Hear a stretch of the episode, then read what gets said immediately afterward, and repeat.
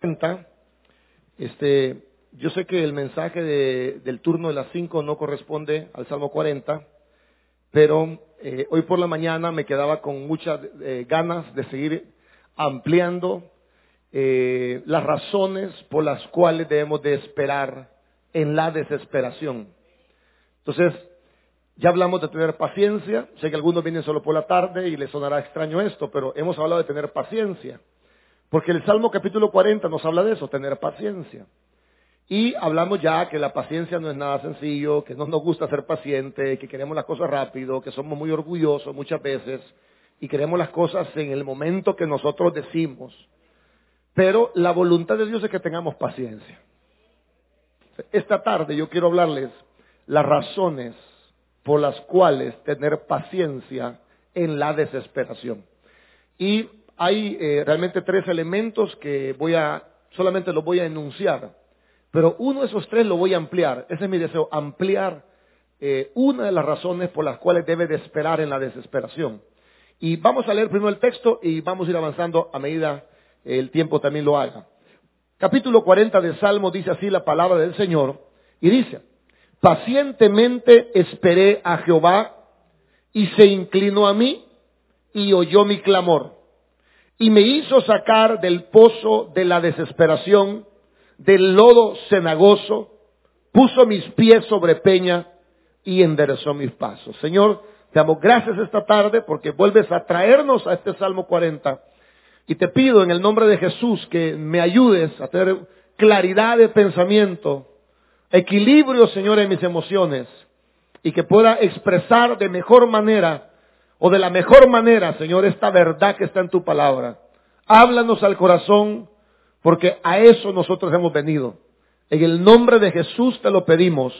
Amén y amén. Podemos tomar asiento, mis estimados hermanos. Quiero hablar esta noche de, o esta, sí, esta noche de las razones por las cuales debemos tener paciencia en la desesperación. Y me gusta el título porque lo que menos tenemos cuando estamos desesperados es paciencia. ¿Verdad? Siempre la vida nos presiona a tomar decisiones rápidas. Y la Biblia dice todo lo contrario. La Biblia dice que cuando estemos en desesperación tengamos paciencia. Entonces, esta noche lo que quiero hacer es darle algunas razones por las cuales debemos tener paciencia en la desesperación. Y, como ya dije anteriormente, esperar no es nada fácil, sobre todo cuando estamos en situaciones desesperantes. Amén. Note que este salmo dice más adelante, y él me sacó del pozo de la... Eh, hablar de un pozo de desesperación es un lenguaje poético para decir estoy muy agüitado. E- Eso sí lo entiende, ¿verdad?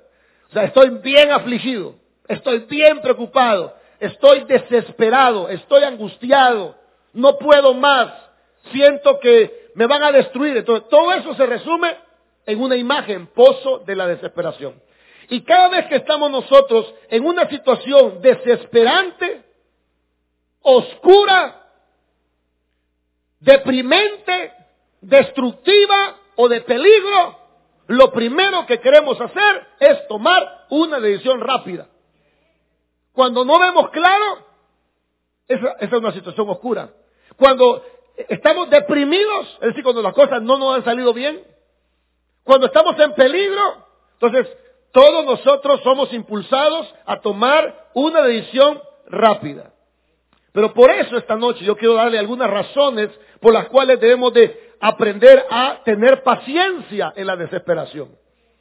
Y yo quiero que con lo que les voy a decir esta noche, nosotros podamos primeramente aprender a confiar en Dios. Amén. Con lo que les voy a decir esta noche, yo quiero que aprendamos a esperar en Dios. Yo quiero que amemos más a Dios con lo que le voy a decir esta noche. Yo quiero que su corazón se aliente esta noche con lo que le voy a decir. Porque todas las razones de las cuales voy a hablar hoy tienen que ver con eso, con el ánimo suyo, con la esperanza suya, con la fe suya. Voy a centrarme en uno de los aspectos nada más. Un aspecto nada más voy a ampliar esta tarde. Y es que la Biblia dice que Dios oye nuestro clamor. ¿Dónde dice eso? En el verso 1, eh, segunda parte, dice, pacientemente esperé a Jehová, Él se inclinó a mí. A ver, subraya esa palabra. Oyó mi clamor. ¿Ya vio esa frasecita? Esa frasecita es la que yo le quiero explicar esta noche. ¿Qué dice el salmista? Señores, yo esperé pacientemente al Señor. Él se inclinó a mí, eso le expliqué en la mañana, y oyó mi clamor. Esta palabra, Él oyó mi clamor. ¿Cómo yo interpreto esa palabra? O sea, ¿cuál es la interpretación que le debo dar a ese pasaje? Bueno, lo que ese pasaje está diciendo es que Dios oye cuando nosotros clamamos. Esa es la interpretación. Si yo leo este pasaje, hermanos, y dice ahí, Dios oyó mi clamor, yo interpreto, Dios escucha mis oraciones. Y es una interpretación sencilla, práctica, pero que en cualquier lugar del mundo van a interpretar lo mismo. Si un chinito lee la Biblia en coreano y, lee el Salmo 40, hermanos, él va a ver lo mismo que estoy viendo yo. El chinito va a decir, bueno, Dios oye el clamor. Si allá, hermanos, en Europa, un español agarra el Salmo 40 y ve esta porción de la Biblia, él también va a interpretar, Dios oye el clamor. Es decir, estamos frente a una verdad clara, bíblica y contundente. ¿Cuál es esa verdad? Que Dios oye cuando su pueblo le clama. Esa es la verdad que está escrita ahí. Y yo voy a ampliar esa verdad esta noche. ¿Para qué? Para que usted tenga paciencia en la desesperación. ¿Por qué tenemos que tener paciencia? Porque Dios escucha nuestras oraciones. Y ese es todo el punto que vamos a ver hoy y lo voy a ampliar para ustedes. Ahora, saber que Dios escucha mi oración debe animarme a confiar en Él. Amén. Ahora, si usted, si usted sabe que Dios le oye, entonces mire, mi querido hermano, si Dios sabe que, si usted sabe que Dios le oye, entonces eso debería provocar en nosotros que nosotros confiemos en Él. Sí, porque si Dios nos oye, eso significa que no vamos a ser avergonzados.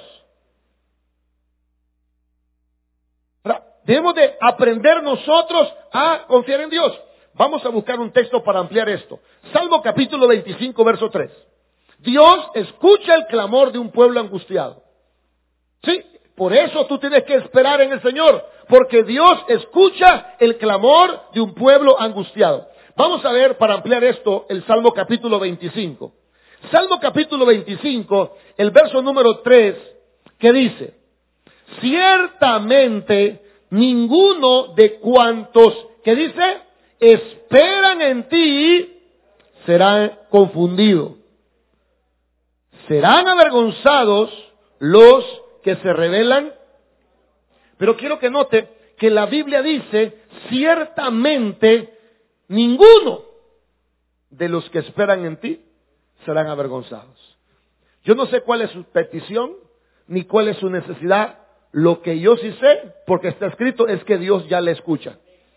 O sea, Dios le ha escuchado siempre, porque Dios escucha el clamor de un pueblo afligido.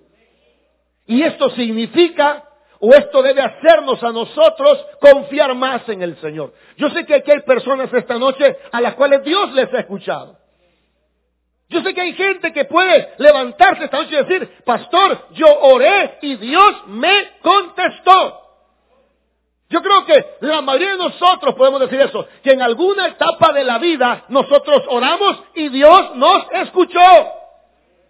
Ahora, lo que estoy haciendo esta noche es recordándoselo a usted.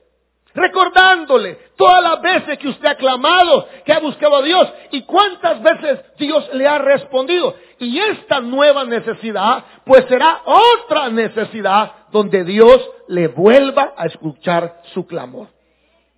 Así que no tiene que temer, al contrario, debemos de confiar más en el Señor. Porque los que hemos confiado en el Señor no seremos avergonzados. Esta es una primera cosa que quiero decirle. Lo segundo que debe provocar esto, que Dios escuche mi oración, lo segundo que debe provocar es que yo espere en el Señor. Usted ya pidió, usted ya oró, hoy el pastor le está enseñando que Dios ya lo escuchó. Entonces, ¿cuál es su deber entonces? Su deber hoy, al saber que Dios le oye, su deber es esperar en el Señor. Eso es lo segundo que debe pasar esta noche en usted.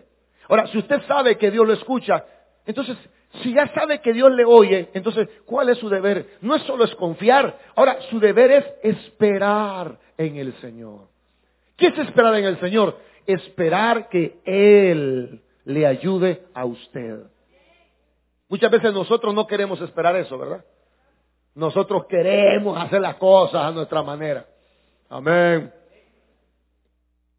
Y algunas veces Dios permite que nadie nos ayude para que nosotros aprendamos a esperar en el Señor.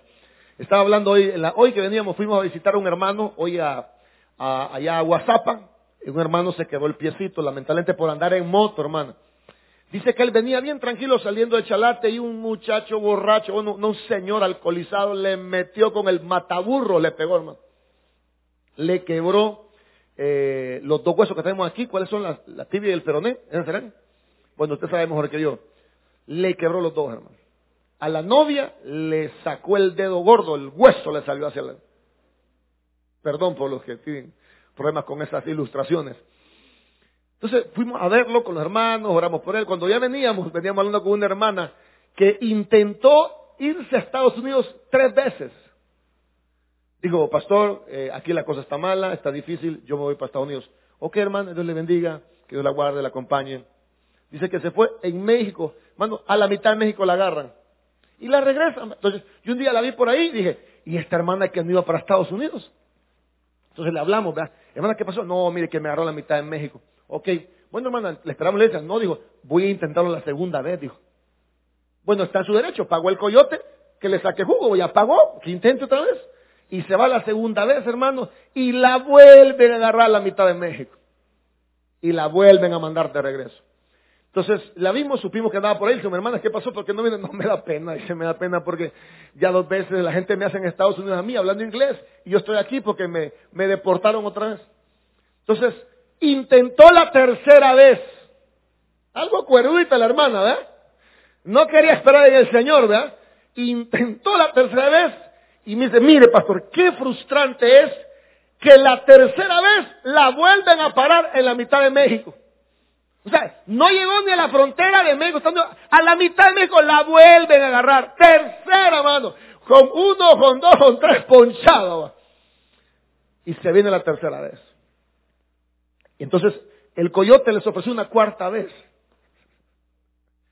Y lo mire que es maravilloso el Señor, porque ella se iba con el esposo. Entonces los dos lo retacharon tres veces. La cuarta vez dice la hermana, yo ya no voy, yo, yo sí que ya no voy. A mí me agarran siempre en México. Y dice el esposo, vamos, mi amor, vamos. No, no, yo aquí me quedo.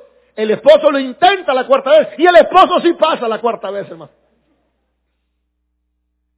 Habrá un mensaje para la hermana que intentó irse tres veces y no pudo. Habrá un mensaje ¿Habrá un mensaje? Yo creo que el mensaje claro. Tienes que aprender a esperar en el Señor. Y si las cosas te han salido mal, no te preocupes. Es Dios enseñándote a esperar en Él. Amén.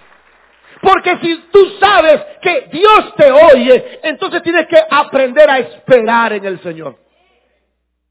Porque Dios ya te escuchó, ahí lo dice la Biblia, Él oyó mi clamor. Y usted sabe, usted lo sabe, Dios le oye, usted lo sabe. ¿Qué tiene que hacer entonces? Bueno, primero confiar en Dios. Segundo, aprender a esperar en el Señor. Vea que, vea que el ejemplo de la hermana está bastante bonito. Vea, tres veces. Y qué curioso que la vez que no fue, esa vez sí pasaron. ¿A dónde cree que la quería tener el Señor? Ah, vea. Entonces, nosotros tenemos que, si Dios nos oye, tenemos en segundo lugar, aprender a esperar en el Señor. Amén. En tercer lugar, si Dios nos oye, entonces yo tengo que aprender a tener paciencia. Porque nuestras necesidades no es que Dios no las oiga.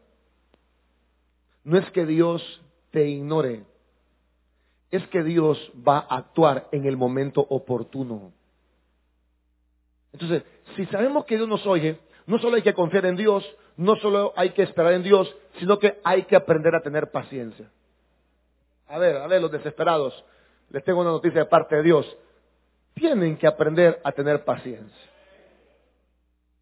Y tener paciencia, lo dije hace como dos cultos, es la voluntad de Dios. Santiago capítulo 5 dice, así que hermanos míos, tened paciencia. Ya que está escrito en la voluntad de Dios que tengamos paciencia. Sí, no me vea con esa cara, hermano, que quiere tirarme un ignario en la cabeza. Si tú ya sabes que Dios te oye, entonces, ¿qué te toca a ti? Aprender a tener paciencia. Pastor, ¿qué es la paciencia? Es que tú soportes el sufrimiento. Eso es todo. El libro de Santiago, capítulo 5, dice, ¿habéis visto a Job cómo tuvo paciencia? ¿Qué es eso? ¿Qué es la paciencia? Es que usted pueda soportar el sufrimiento. La que no aguantó el sufrimiento fue la mujer de Job, hermano. ¿Usted se acuerda de la mujer de Job? ¿Eh? No aguantó. No aguantó, hermano. Si se le mueren los hijos, se le acaba el dinero, el marido enfermo, entonces la mujer no aguantó. Y la mujer dice, ¿y aún retienes tu integridad?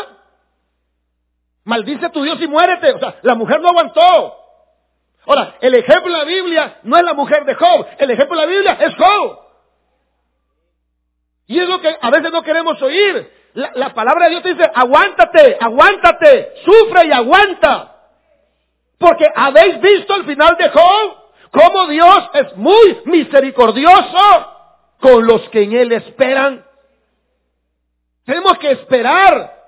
Sí, Santiago dice, tengan paciencia, tengan paciencia. Yo sé que hay situaciones donde, donde parece apuntar a que, a que hagamos algo, pero si Dios no le ha dicho que haga algo, no lo haga. Pastor, pero eh, mi marido tiene dos mujeres. Y mi marido es alcohólico. Y mi marido me tira eh, la gina por la cabeza. Entonces, un pastor humanamente en la teoría, hermana, váyase de la casa porque ese hombre no me la merece. Hace años, hace años, yo estaba predicando en una iglesia, pero hace como más de 15 años. Entonces llegó una hermana con el ojo morado. Me dijo, pastor, mi marido me pegó. Ah, hermano, yo tenía, bueno, tengo 42, hace 15 años, haga usted la cuenta. Era un cipote, hermano. Aún estoy cipote, pero era más cipote. Y me dijo, mire, pastor, y con el ojo morado, hermano, así, con el ojo morado. Mire, me dijo, me pegó otra vez. No sé qué hacer. Mire, hermana, lo vamos a demandar, le dije Porque eso no se queda así. Si le pegó, si es un morete, si la ley lo puede meter preso, usted no se deje. Hermana, le espero mañana, le digo, voy a conseguir un abogado y lo vamos a demandar. Gracias a Dios que la mujer no llegó al día siguiente, hermano. Yo dije, quizás la mató, dije yo. A los meses yo lo veo juntos. Y este caso yo lo he visto en más de tres ocasiones hombres, hermanos, déspotas, malcriados, pegadores, mujeriegos, pero he visto que las mujeres que tienen paciencia, luego Dios obra en la vida de ellos. Yo he visto eso. Creo que lo he visto dos o tres veces. Gente que le han dado de alma, que la golpeaban. Y mi hermano, yo sé que las mujeres están aquí, están pensando, ah, el pastor quiere que yo aguante. No, pero yo lo que le digo es que tenga paciencia. Yo lo veo ahora, esos matrimonios restaurados, muy bendecidos. ¿Por qué? Porque hubo una mujer que tuvo paciencia. Amén. Muchas veces nosotros no tenemos paciencia con los hijos. Con los hijos hay momentos que tenerles paciencia. Vea que hay una edad donde se ponen mero raros, hermanos. Yo andaba con una pata de gallina aquí en el pescuezo, hermano. Yo iba donde mi abuela, que paz descanse, iba con una pata de gallina y decía, y eso mi hijo me decía, es que aquí está la moda, mamá, eh, abuela, una pata de gallina. Hijo mío, las gallinas son para comérselas, me decía. Vive Dios que andaba una pata de gallina yo colgada en el pescuezo, hermano. Porque yo era como muy trache, como muy rockero, y andaba con una pata de gallina. Yo mi mamá compraba la gallina, le quitaba la pata, la soleaba, le echaba barniz y la andaba colgando. Ese era su pastor hace tantos años. Pero mire Dios cómo me tuvo paciencia. Mire lo que Dios ha hecho, gloria a Dios. Y aquí estoy. Me cambió la pata de por una corbata. Usted no me ha tenido paciencia. Ah, ese cipote endemoniado, loco, va a acabar muerto. No, pero Dios tiene paciencia. Y, no ponga esa cara así como, uy, con la pata de gallina. Con usted también ha tenido paciencia el Señor. Ahora, ¿qué quiere Dios de nosotros? Que sepamos que Él nos oye. ¿Para qué sirve eso? Para que confiemos, para que esperemos, para que tengamos paciencia. ¿Van entendiendo un poquito, hermanos? Ahora, si Dios nos oye, en cuarto lugar, entonces busquémosle en oración. Quiero que busque conmigo Daniel capítulo 9, verso 18. Ahora, si Dios me oye, si yo sé que Dios me oye, de acuerdo al Salmo 40, si yo sé que Él me oye, entonces no solo debo confiar en Él, no solo debo esperar en Él, no solo debo tener paciencia, sino que también debo de buscarle en oración. Daniel capítulo 9, verso 18. Daniel 9, si usted lo busca conmigo, a veces Daniel se nos esconde ahí, Ezequiel, Daniel, capítulo 9, verso 18. Vamos a ver, esta, usted sabe que Daniel era un hombre de oración, ¿verdad? Oraba tres veces diarias, un hombre muy devoto, pero quiero que note lo que Daniel dice en capítulo 9 de Daniel, verso 18. A ver, ¿qué dice Daniel 9, 18? Ah, ok.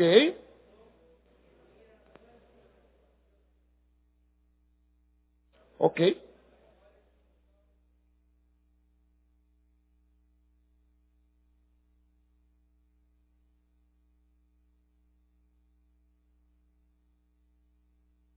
Pero ¿qué, quiero resaltar aquí? Bueno, que Daniel sabía que Dios le oía. Entonces, ¿qué hizo Daniel? Entonces, buscó a Dios en oración. Y si usted ve conmigo eh, el Salmo 116, creo que este salmo va a ser más claro la idea. Salmo 116, verso 2. Bueno, Daniel era un hombre de oración y buscaba a Dios en oración. Pero Salmo 116, hermanos. Salmo 116, verso 2. Vamos a ver qué dice este salmo. Creo que este salmo está más claro que lo que Daniel nos dijo. Salmo 116. ¿Ya está ahí? Ok. Dice, hermanos, el verso número 2, ¿qué dice? Porque ha inclinado a mí su oído, por tanto, ¿qué dice? Le invocaré todos los días de mi vida. Ok, si yo sé que Dios me oye, entonces, ¿qué debo de hacer? Además de confiar, además de esperar, además de tener paciencia, ¿qué más debo de hacer? Debo de invocarle todos los días. Bueno, su oración no le puede faltar a usted en el día, hermanos. Hermano precioso, mire, usted tiene las puertas abiertas delante de Dios. La Biblia dice que Él oye nuestro clamor. Esto debe animarnos a nosotros a estar constantemente hablando con Dios, porque Dios nos oye. La Biblia dice en el Salmo 116, porque ha inclinado a mí su oído, por tanto le invocaré. ¿Cuántas veces, hermanos? Todos los días, todos mis días, o todos los días de mi vida, puedo interpretar así. Todos mis días. ¿qué debemos de hacer? Estar constantemente diciéndole a Dios las cosas. A veces nosotros nos quejamos, vea, que nadie nos oye, que no conocemos a nada importante, pero ¿quién más importante que Dios, hermanos? Si Él es el que gobierna sobre el gobierno de los hombres. No importa lo que el hombre haya dicho, respetamos las autoridades. Dios tampoco es ilegal. No esté orando, Señor, que esté, este contrabando, Señor. Como el pastor dijo que tú me oyes, te pido que no me encuentren este contrabando. Tampoco, hermanos. Pero sus necesidades, usted se las puede decir constantemente al Señor. Dice que a veces nosotros tenemos un gran recurso y no lo ocupamos. Cada mañana usted debería, estar delante de Dios diciéndole sus peticiones. Usted debería estar al mediodía, después del almuerzo, hablando con el Señor. Y antes de acostarnos deberíamos estar diciéndole a Dios todas nuestras necesidades porque la Biblia dice que Él oye mis oraciones. Y si Dios las oye, entonces el salmista dijo, porque se ha inclinado a mí, por tanto yo le invocaré todos los días. ¿Qué estoy tratando de decirles? Que el saber que Dios me oye debe hacerme a mí a que lo busque más en oración. Bueno, voy a repetir eso y espero un amén, aunque sea de cortesía. O sea, si Dios, si tenemos acceso a Dios, lo menos que podemos hacer es invocarle todos los días. Eso es lo menos que podemos hacer. Porque Él nos oye. Entonces, dice el salmista, porque Él me oye, yo voy a invocarle todos los días. Ahora, aprovechando que estoy aquí, en este Salmo 116, encuentro aquí otra cosa que debemos de hacer. Ahora, si Dios me oye, entonces, si sé que Dios me oye, entonces yo debo, por esa razón, amarle más al Señor. ¿Está bien eso? Oh Señor, si tú me oyes, y yo sé que me oyes, entonces yo te voy a amar más porque sé que me escuchas. Y eso es lo que el Salmo dice en el verso 1. Quiero que vea el verso 1. Dice, oiga lo que dice, amo a Jehová. ¿Por qué, hermano? ¿Por qué amaba al Señor este salmista? Amo a Jehová, pues ha oído mi voz. ¿Y qué dice? O sea, ¿cuál es la razón por la cual el salmista amaba a Dios? Hay que amarle por muchas razones, pero el salmista dice, Señor, yo te amo, porque tú me escuchas mis oraciones. Y yo creo que cada petición que Dios nos contesta es para enamorarnos más de Él, para que le amemos más a Él, para que seamos más fieles a Él, porque Él oye nuestras oraciones. El salmista dice, yo te voy a amar más, Señor, porque ¿quién más que el Señor con usted en su vida? Hoy que estuvimos hablando con el muchacho que se quebró, los, se quebró el, pie, hermanos, él andaba en malos pasos, andaba molestando, como todos hipotes de esa edad. Y le digo yo, ¿dónde están tus amigos hoy?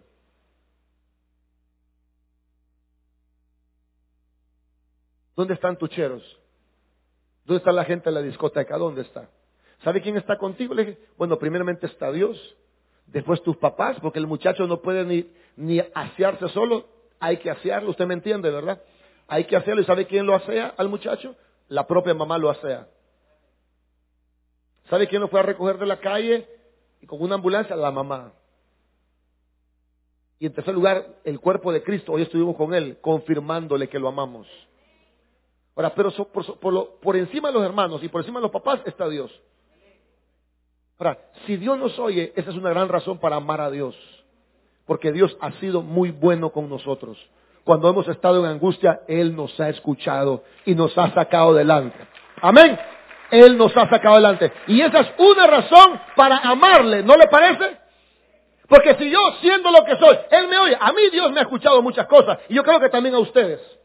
O sea, Dios nos ha escuchado muchas peticiones, nos ha escuchado muchas oraciones. Y lo que debe provocar eso, que Dios me oye, no solo es que yo confíe en Él, no solo que espere en Él, no solo que tenga paciencia, no solo que ore todos los días. Eso debe provocar en mí que yo lo ame más a Él. Lamentablemente muchas veces cuando Dios nos contesta nos sentimos alegres en el ratito y después se nos olvida. ¿Sabe qué me dijo el muchacho que tiene el pie quebrado? ¿Sabe qué me dijo? Pastor, hoy valoro lo que es caminar. Hoy que no puedo caminar, hoy me gustaría caminar bien.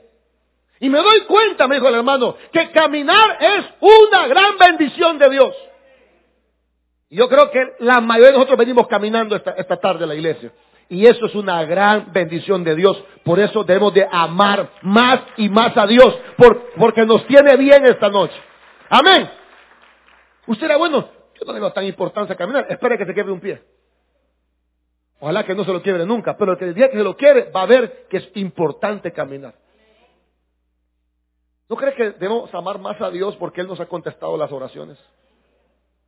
Sí, hermanos.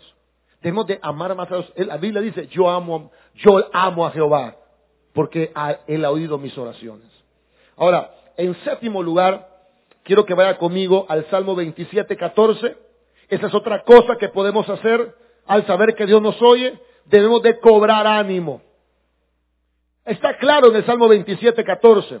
Debemos de aprender a confiar en el Señor, a esperar en el Señor, a tener paciencia, a buscarle todos los días en oración, a amarle más, pero también Dios quiere que cobremos ánimo. Salmo capítulo 27, verso 14. Salmo capítulo 27, verso 14. ¿Qué dice el verso 14? Aguarda a Jehová Oiga esa palabra, hermanos, esfuérzate y aliéntese tu corazón si espera a Jehová. ¿Qué dice este verso? Pues este verso dice, si tú estás esperando en el Señor y tú sabes que Dios te oye, entonces esfuérzate y aliéntese tu corazón.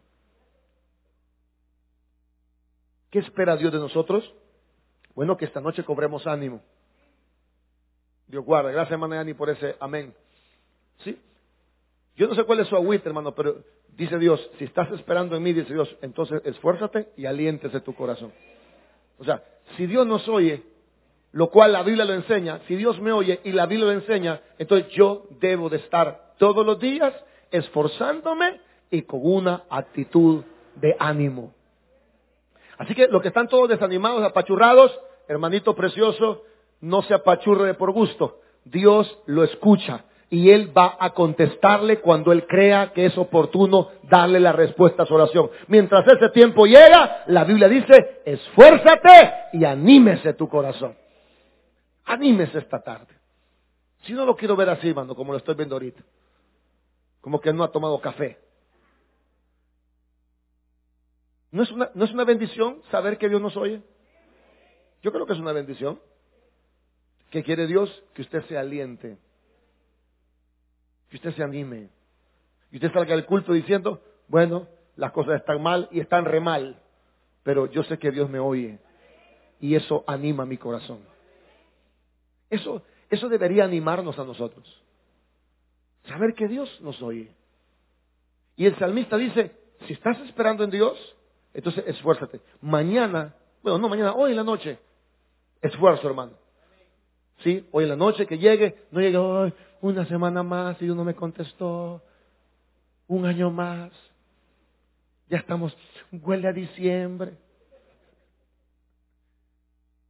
No, no. Llegue a su casa hoy, hermano, si solo tiene una tortilla, tueste bien esa tortilla, saque el poco de frijoles, póngale el respectivo pedazo de queso, hágase un café aunque sea ralito y dígale, Señor, gracias por la comida, te bendigo y te adoro. No tengo lo que quiero ahorita, pero yo al menos sé que me oyes. Así que me voy a esforzar y me voy a animar. Amén. Eso es lo que el texto dice. Si tú estás esperando en Dios, entonces esfuérzate. Hoy deje su ropita preparada para mañana. Hoy deje la lista. Porque mañana es un gran día. Las cosas mañana van a ser iguales para todos, excepto para nosotros, que venimos a la iglesia y escuchamos que Dios nos escucha en nuestras oraciones. Nos vamos a levantar con ánimo, las cosas pueden ir mal, puede ser que no te conteste, puede ser que las cosas empeoren, pero lo que te darte gozo en tu corazón es que tú sabes que el Dios de los cielos ha escrito en su palabra que tú clamas y Él ya te escuchó tu clamor. Así que hoy, esta noche, deje su ropita preparada, sus zapatos lustrados, su ropa interior, su pantalón, su uniforme, deje su camisita, todo listo para mañana. Y no se acueste con melancolía, por favor. Señor, el pastor habló que me oí, pero siento que no me oí. ¿Cuántos sentimos que Dios no, no nos oye a veces? Va. Eso es un sentimiento. La verdad es que Dios te escucha. Por eso es bonito conocer la Biblia. Porque el Salmo 40 dice, Él oyó mi clamor. Vaya, mire, si usted siente que Dios no le oye, eso es lo que usted siente. Mire el mate que le echo, esto es lo que usted siente. Vea el mate. Porque los pastores hablamos con la boca y con el cuerpo. Si usted cree que Dios no le oye, eso es lo que usted cree. ¿Eso es lo que usted cree? La verdad es que Dios nos oye. Y yo espero algún día tener palabras para expresárselo mejor. Pero mientras ese tiempo llega, aguánteme con mis errores de dicción y todo lo demás. Dios nos oye. No, perdón, hermano, no me importa si usted cree que no. La verdad bíblica es que Dios, tú clamas y Dios te oye. Esa es la verdad. Y usted tiene que aprender, bueno, todos nosotros, no es fácil, pero tenemos que aprender a vivir por la verdad. Porque usted cambia. Hoy usted está feliz, después está aguitado. ¿Ya ve que cambia? ¿Ya que cambia? Usted está bien contento aquí diciendo amén, gloria a Dios, pero allá afuera le machucan el dedo gordo. Cambia. Usted cambia, pero Dios no cambia. Dios, usted tiene que aprender a conocer a su Dios y su Dios siempre le oye. ¿Y por qué no responde? Bueno, vamos a ver esos temas más adelante, no, no me hable tan golpeado tampoco. Pero Dios nos oye. ¿Acaso usted no ha recibido respuestas de Dios? Dios le oye. Eso debe traer en nosotros aliento, ánimo. Amén. Ahora, en octavo lugar, debe traer en nosotros esperanza. Quiero que vea el Salmo 130 para ir terminando. Salmo 130, verso 5. Vamos a ver rápidamente, porque me quedan solo cinco minutos y terminamos. ¿Qué dice el Salmo 135? Esperé yo a Jehová, esperó mi alma. ¿Qué dice? ¿Cuál es la palabra que más se repite ahí? Esperar, ¿verdad? ¿Y, ¿Y, de dónde viene la palabra esperar? Paciencia, pero, pero ¿de dónde viene la palabra esperar? La palabra esperar, sí, se puede traducir como paciencia, pero esperar nos habla de esperanza. ¿Sí? Entonces, si yo sé que Dios me oye, entonces yo tengo que tener esperanza. Tengamos esperanza, hermanos. ¿Cuál es su esperanza? La misma del salmista. Yo en tu palabra he esperado. ¿Cuál es la esperanza de tu vida? Lo que dice la palabra de Dios. Esa es su esperanza. Si nosotros, hermanos, le creemos a Dios, entonces vamos a tener esperanza de lo que su palabra dice. La Biblia debe ser su mayor fuente de esperanza. Hello. Hay un texto que vimos el viernes, un viernes de esto vimos un texto que dice Lucas. Mire, yo he leído la Biblia un par de veces y he predicado otras tantas veces, pero no sé por qué no había prestado importancia yo a lo que dice Lucas 1.37. Lucas 1.37 dice, eh, eh, para Dios no hay nada imposible. Nada hay imposible para Dios, así dice. Entonces, ese versículo a mí me ha dado me ha dado una vibración en el corazón terrible porque yo digo, nada es imposible para Dios. Y eso significa que nada es imposible para Dios. Usted lo ve imposible, pero yo le digo una cosa, la Biblia nos enseña que para Dios no hay nada imposible. Y yo no le quiero dar falsas esperanzas, yo le quiero lo que la Biblia dice. Y la Biblia dice que para Dios no hay nada imposible. ¿Qué significa eso? Que Dios puede hacer cualquier cosa. Mi esperanza debe estar en eso. Eh, hace un día estábamos hablando con mi esposa, con esta ilustración termino. Estaba hablando con mi esposa y estaba contando yo que un arquitecto me pidió los planos de este local, del local de la par y el local que está en la esquina. Y me pidió también el plano de la Escuela Bíblica 2, de la carpintería, de la cafetería y de la 1. Me dijo, pastor, le voy a hacer un proyecto de su iglesia. Y está haciendo un proyecto, se va a graduar de arquitecto. Hoy vino, porque me va a hacer un bautisterio. Y, y me dice, estamos haciendo un proyecto, me dice, para que la iglesia quede en esta cuadra. Entonces, yo le digo a mi esposa, yo creo que todavía, yo creo que la voluntad de Dios es leemos, le digo. Los que no saben eso, los que no saben eso, es que hace cinco años el dueño de la ferretería Lemus nos ofreció vendernos Lemus la garita. Y la iglesia pagó un arquitecto y pagamos eh, un balúo y ya no se hizo, hace cinco años que no se hizo el contrato, el señor Don Lemus dijo que no me vendía. Entonces empezamos a comprar propiedad aquí, hemos comprado esta propiedad, hemos comprado la par, hemos comprado enfrente. Pero yo, yo creo, le digo a mi esposa, que, la iglesia va a estar en Lemus. Me dice mi esposa, mira, a mí ni me gusta ahí vos, me Si es bien chiquito, me Quizás algo mejor tiene Dios para vos. Pero me dice esto, mire, ¿por qué crees vos que va a ser en Lemus? ¿Por qué crees vos? Entonces, la razón por la cual yo creo que iglesia va a estar en Lemus, perdóneme, no me apedre, por favor, es por esto. Cuando me dijeron a mí que ya no me iban a vender, yo bajé de la oficina y abrí la Biblia, porque mi esperanza es la palabra del Señor. Bueno, doy un fuerte aplauso a Dios, si quiere. Entonces, yo abrí la Biblia. Y en, Juan 11 le dicen a Jesús, Lázaro ha muerto. Y Jesús no dice, ay, le murió. No, Jesús sigue, sigue adelante.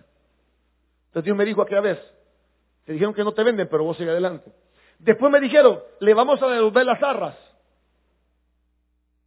Volví a bajar el púlpito ese día y abrí la Biblia y otra vez Juan 11. ¿Sabe qué me dijo Dios? ¿No te he dicho que si crees verás la gloria de Dios?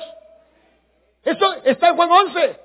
Bueno, cuando ya de verdad, de verdad me entregaron el dinero, porque yo di una zarra de, 20, de 25 mil dólares. Me dijo, tome su pisto y váyase. Yo vine al púlpito otra vez. Y en Juan 11 abrí la Biblia y Juan 11 decía, yo soy la resurrección. Y Dios me dijo, yo soy la resurrección hoy.